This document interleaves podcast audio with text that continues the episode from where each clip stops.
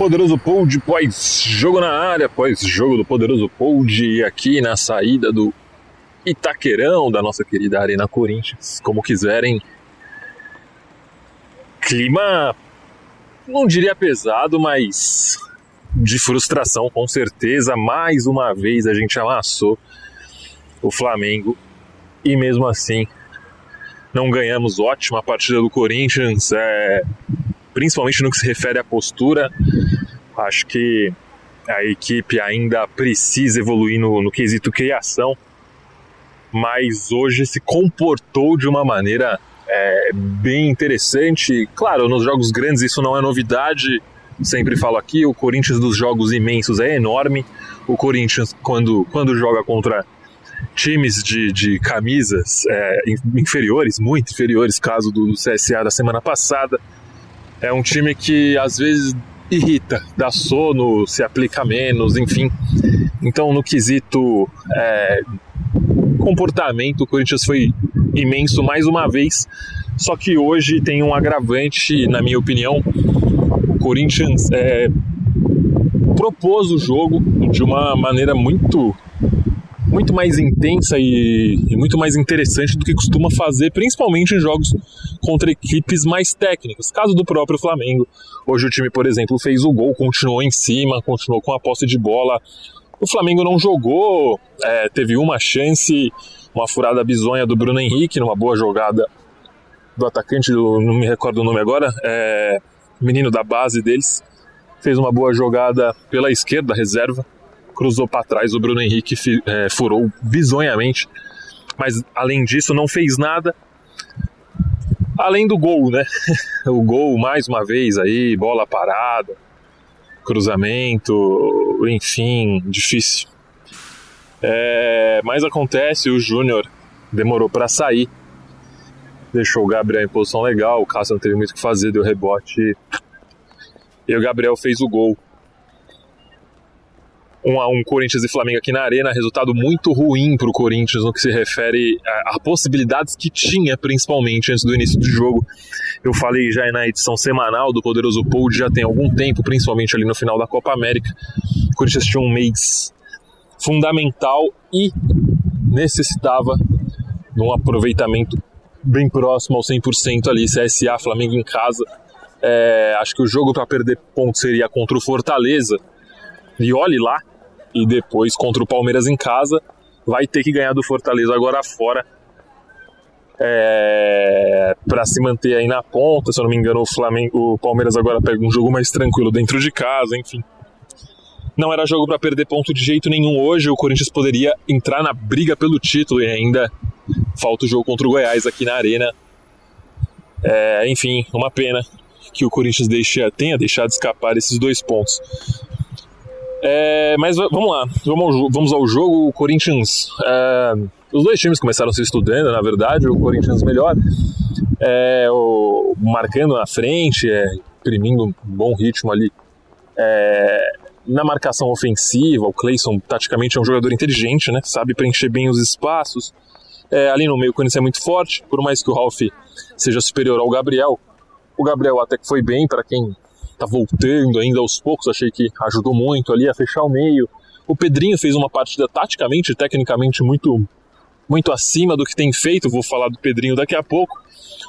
O Wagner ainda sinto o Wagner um pouco abaixo, fisicamente até tecnicamente, mas também taticamente muito bom. É, isso ajudou muito o Corinthians a pressionar a saída de bola do Flamengo. O Flamengo teve bastante dificuldade, em alguns momentos colocou a bola para o lado mesmo, dando chutão, é, o Corinthians até que conseguiu sair jogando, sair, sair jogando, né?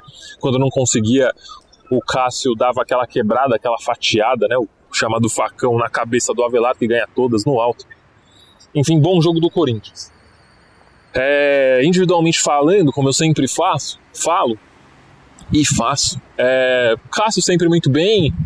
Eu até preciso ver de novo quando sair da arena nesse exato momento talvez pudesse espalmar um pouco mais pro lado aquela bola. Mas acho que não. É, não ouvi ninguém falar também, só fiquei com isso na minha cabeça. Acho que é muito rápido, né? Cabeçada, a bola quica na frente ainda, complica. E outra é o Cássio também. Se toma um peru, a gente não fala nada. O Cássio tem créditos eternos. É, mas acho que talvez eu tenha esteja exagerando e procurando pelinho ovo. Acho que tranquilo. Então, atuação ok do Cássio, bem como sempre. Seguro fez uma boa defesa ali no primeiro lance do jogo. É o Cássio. Fagner mais um bom jogo, como sempre, já falei aqui, falo sempre, o Fagner faz tudo, ataca, marca, ganha no alto, na corrida, no drible, ele já passou há muito tempo aí do, já superou há muito tempo aí o posto de um mero lateral.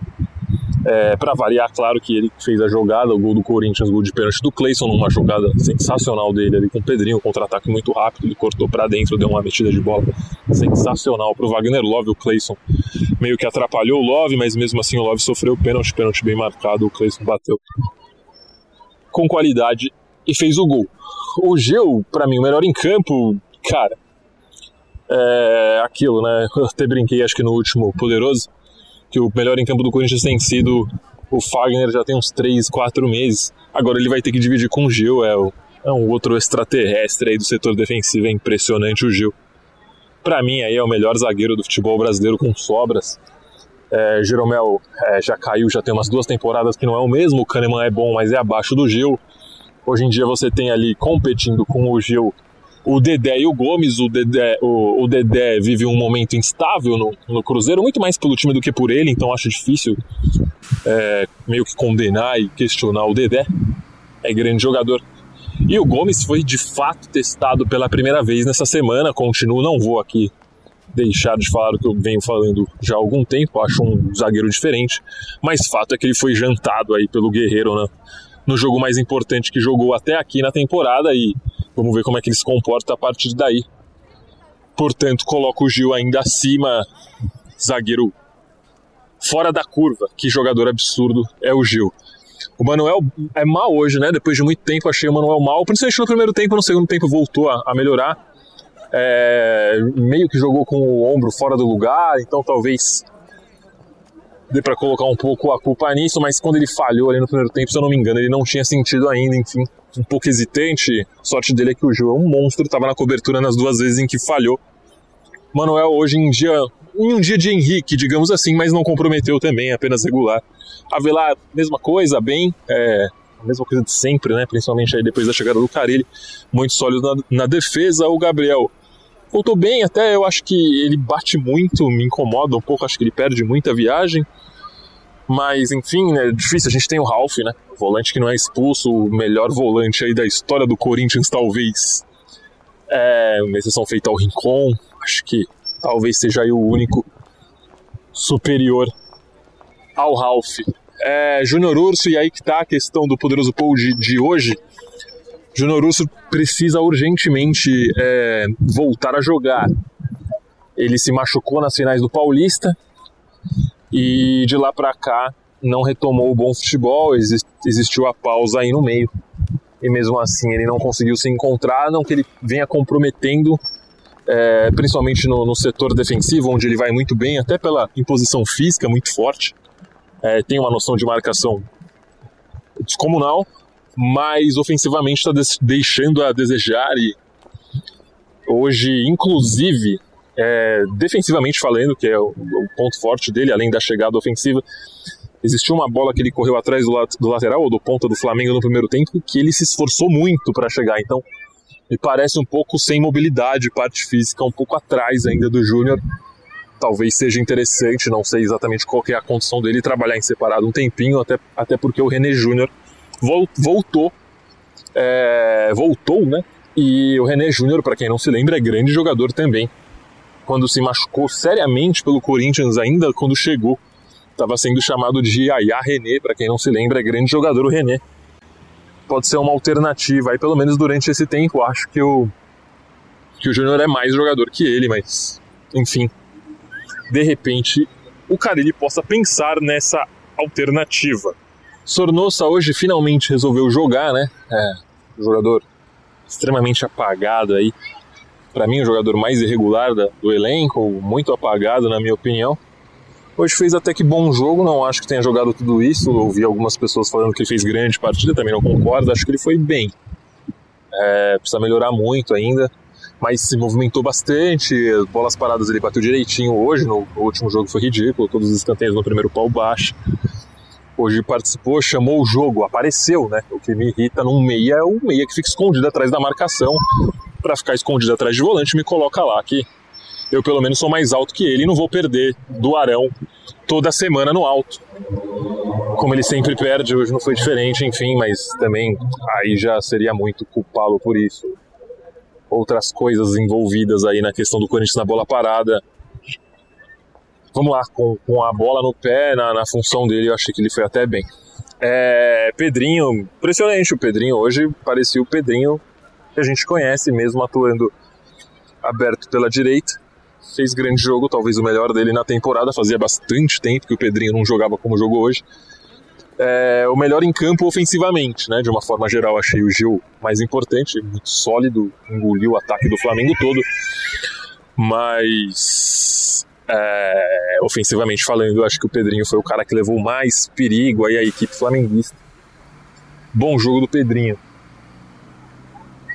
É, do outro lado, o Clayson costumo falar, falo sempre também nas transmissões, até na Rádio Nova Estação, que é o cara que tem, assim, o alvará para o erro, né? É o cara que tenta mais, é o cara que costuma buscar o lance diferente, até porque é uma crítica que eu também faço ao Pedrinho, por mais que seja escalado na posição errada, que além da questão física, né, aquela coisa do, da falta de pulmão do Pedrinho, o Pedrinho tem sido burocrático nos últimos tempos, não tem procurado o lance individual, pega a bola, corta por dentro, por dentro toca para o lado, toca curto, enfim. Não dá amplitude, não, não dá verticalidade. Por isso o Clayson é o cara que costuma fazer isso. É, achei que hoje ele fez uma partida regular, não foi muito bem, também não foi mal, ele vinha fazendo algumas partidas abaixo. Hoje chamou bastante o jogo. Eu só acho que o Clayson às vezes. Eu, eu sempre falo que eu não corneto o Clayson porque eu dou alvará pro erro para ele, mas eu dou alvará pro erro quando ele tá no mano a mano, ali no drible, porque eu acho que ele tem que tentar mesmo. Só que eu acho que hoje ele teve algumas oportunidades para fazer A e fazer a B. Quando ele tinha que fazer B, ele fazia A. Então Avelar passa, ele não solta. Fulano passa, ele na ponta, ele puxa para o meio. Fulano passa no meio, ele puxa para a ponta. Achei que ele fez escolhas erradas.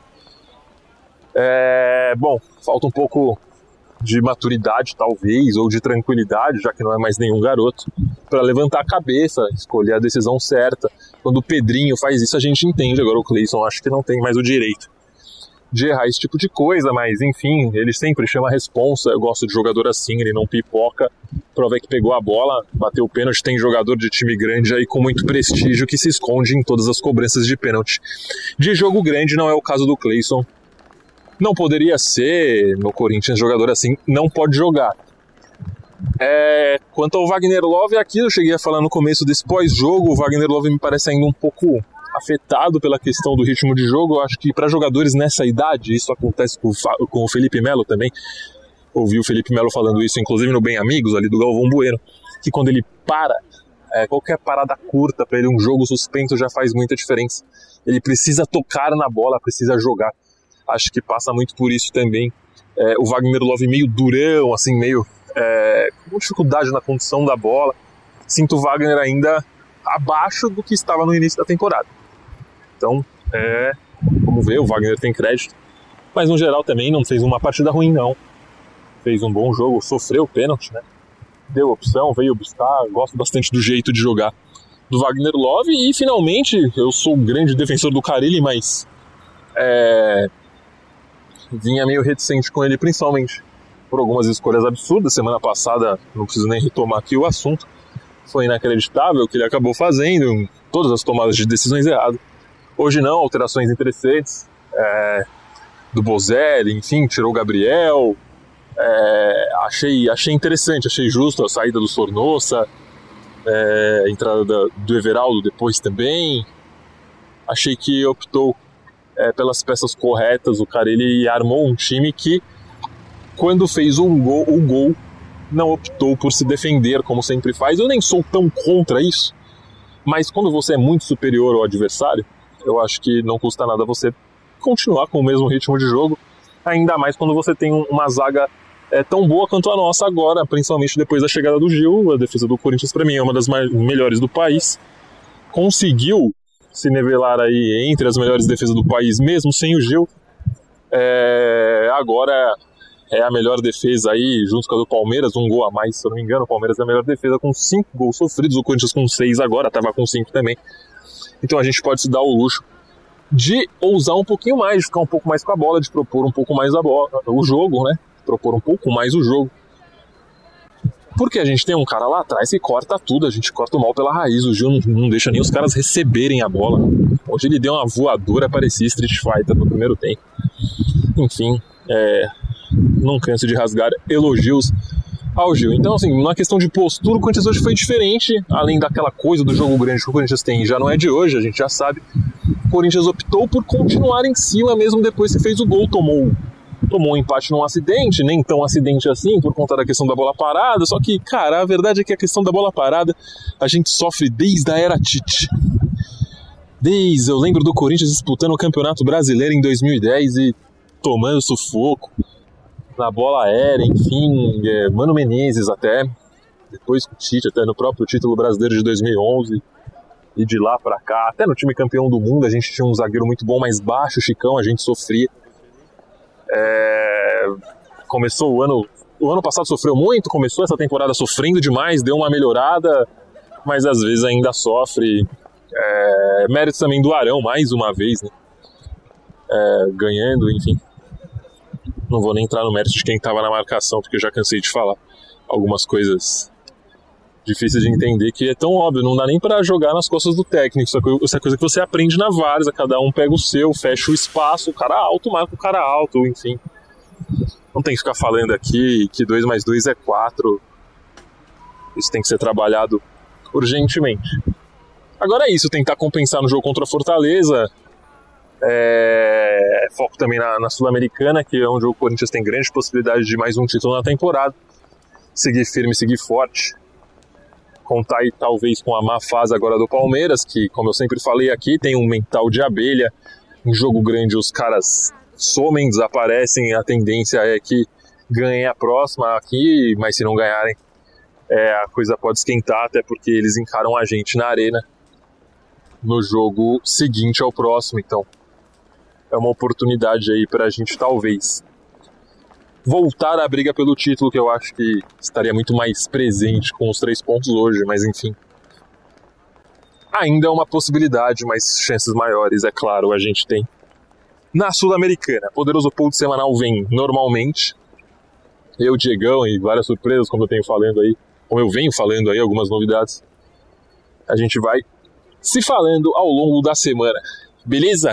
É isso, valeu, abraços, é nóis! Só para não deixar passar realmente o clima aqui na saída. Silêncio total. A galera sentiu muito, era jogo para três pontos. Mas acontece. É, o importante é que o time acho que fez boa partida e a tendência é encaixar cada vez. Mas no que se refere à posse de bola, principalmente, acho que fica aí esse alento. Valeu, galera, tamo junto, é nós. Esse podcast é um oferecimento de O Esportista e foi editado por Valder Souza e Rafael Prado.